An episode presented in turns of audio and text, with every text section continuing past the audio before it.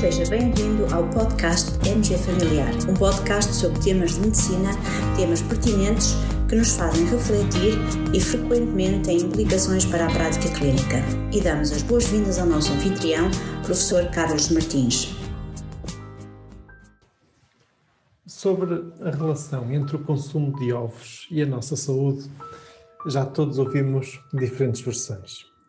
E hoje quero partilhar convosco uma revisão sistemática e meta-análise muito interessante sobre este assunto. E lá mais para o final deste episódio também vos quero falar de umas orientações clínicas sobre hipertensão arterial. Mas comecemos pelo Mr. Egg, ou em português, pelo Sr. Ovo. Após a descoberta da relação entre o colesterol elevado e os eventos cardiovasculares, nomeadamente a partir dos resultados do Framingham Heart Study, mas também de outros, de outros estudos, a comunidade médica começou a transmitir à população uma mensagem de alguma prudência no consumo de ovos. Porquê esta recomendação? A resposta é simples: o ovo é um alimento rico em colesterol e só por isso já se considerava que poderia aumentar o risco de infarto ou outros eventos cardio ou cerebrovasculares. Esta história é um bom exemplo do que não se deve fazer em ciência. Em ciência, não basta extrapolar conclusões. Em ciência, necessitamos de provas concretas a partir de estudos bem desenhados para responder a perguntas concretas. No fundo, havia algumas provas de que o colesterol elevado aumenta o risco de eventos cardiovasculares. Havia prova, certeza até, de que o ovo é um alimento rico em colesterol. Logo, extrapolou-se para a conclusão de que o ovo aumentaria o risco cardiovascular. Ora, esta extrapolação é que parece não ter corrido bem. então, começaram-se a realizar estudos para tentar avaliar se o consumo de ovo se associava ou não uh, a, a um risco aumentado de eventos cardiovasculares. No fundo, para tentar confirmar se aquela extrapolação uh, era realmente correspondia à verdade. Mas acontece que os estudos relacionados com hábitos alimentares não são muito fáceis de concretizar. Porquê? Porque existem muitos fatores de contaminação que podem eh, enviesar, influenciar as nossas conclusões. Querem ver dois exemplos? Na alimentação portuguesa, o consumo de ovo está muitas vezes associado a um prato de peixe cozido com legumes cozidos, batata e um fio de azeite. Um prato que se pode dizer saudável. Na alimentação anglo-americana, o consumo de ovo está, por outro lado, muito associado ao consumo de fritos, de bacon, de salsichas, eh, no fundo, carnes processadas. Ora, um estudo feito em Portugal poderá demonstrar efeitos benéficos para a saúde relacionados com a ingestão de ovos. Mas como é que saberíamos se esse benefício era realmente do ovo ou dos legumes, do peixe ou do azeite, ou de tudo no seu conjunto. Por outro lado, um estudo feito em Inglaterra poderá demonstrar que o ovo é prejudicial para a saúde. Mas lá está, o dano será mesmo devido ao ovo ou aos óleos, aos fritos, às carnes processadas.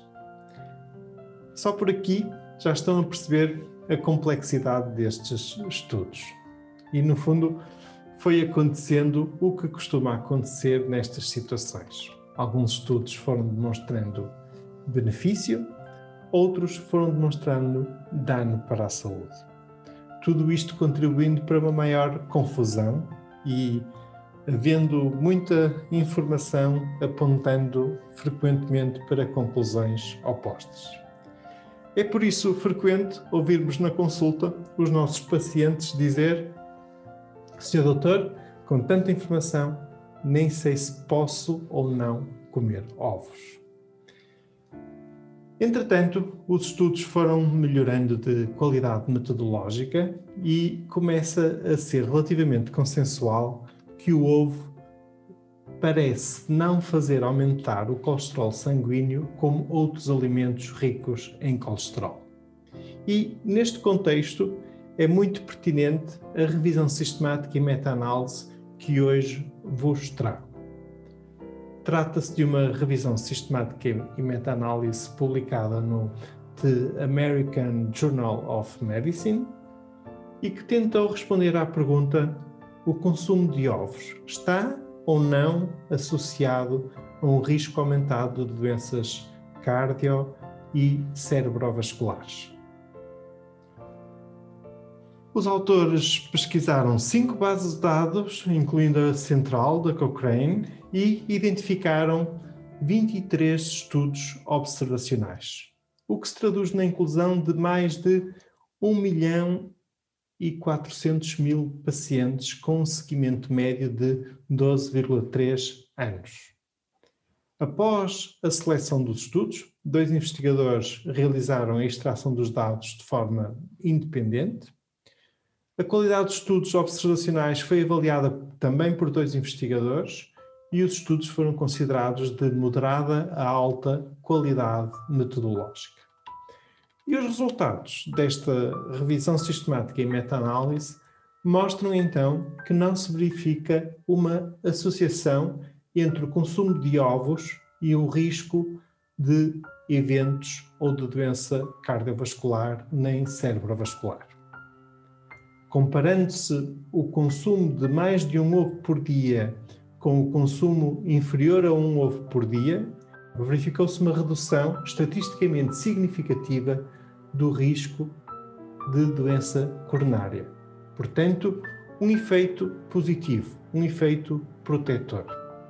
Essa redução de risco não foi observada em relação ao risco de acidente vascular cerebral.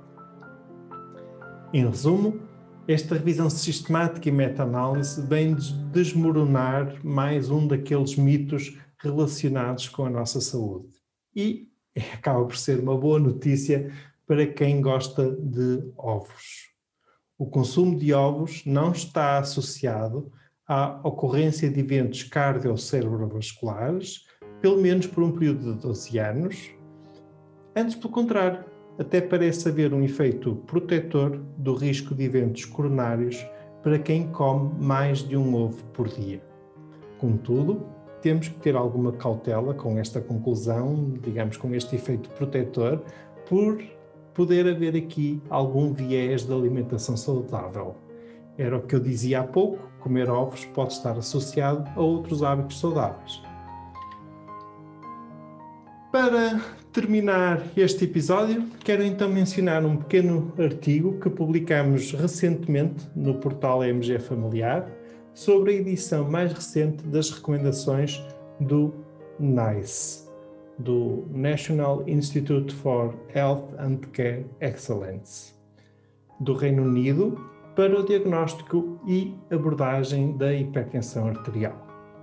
O nosso artigo está muito prático, apresenta alguns tópicos essenciais dessas recomendações e se quiserem aprofundar a leitura, nesse artigo encontrareis o link para o artigo original do BMJ. Além disso, disponibilizamos também o link para uma infografia, também do BMJ, e também ela muito interessante, que sintetiza o essencial dessas recomendações. Como sempre, os links dos artigos também são disponibilizados no texto que acompanha o próprio episódio do, podcast e que pode ser consultado em qualquer uma das plataformas em que podem ouvir o nosso podcast MG Familiar. E por hoje é tudo. Muito obrigado pela vossa companhia neste episódio. Fiquem bem, continuem bem. E terminamos assim esta edição do podcast MG Familiar. Muito obrigada por nos ouvir. Se desejar completar a sua leitura, muitos dos conteúdos abordados neste podcast estão disponíveis em www.mgfamiliar.net. Até à próxima!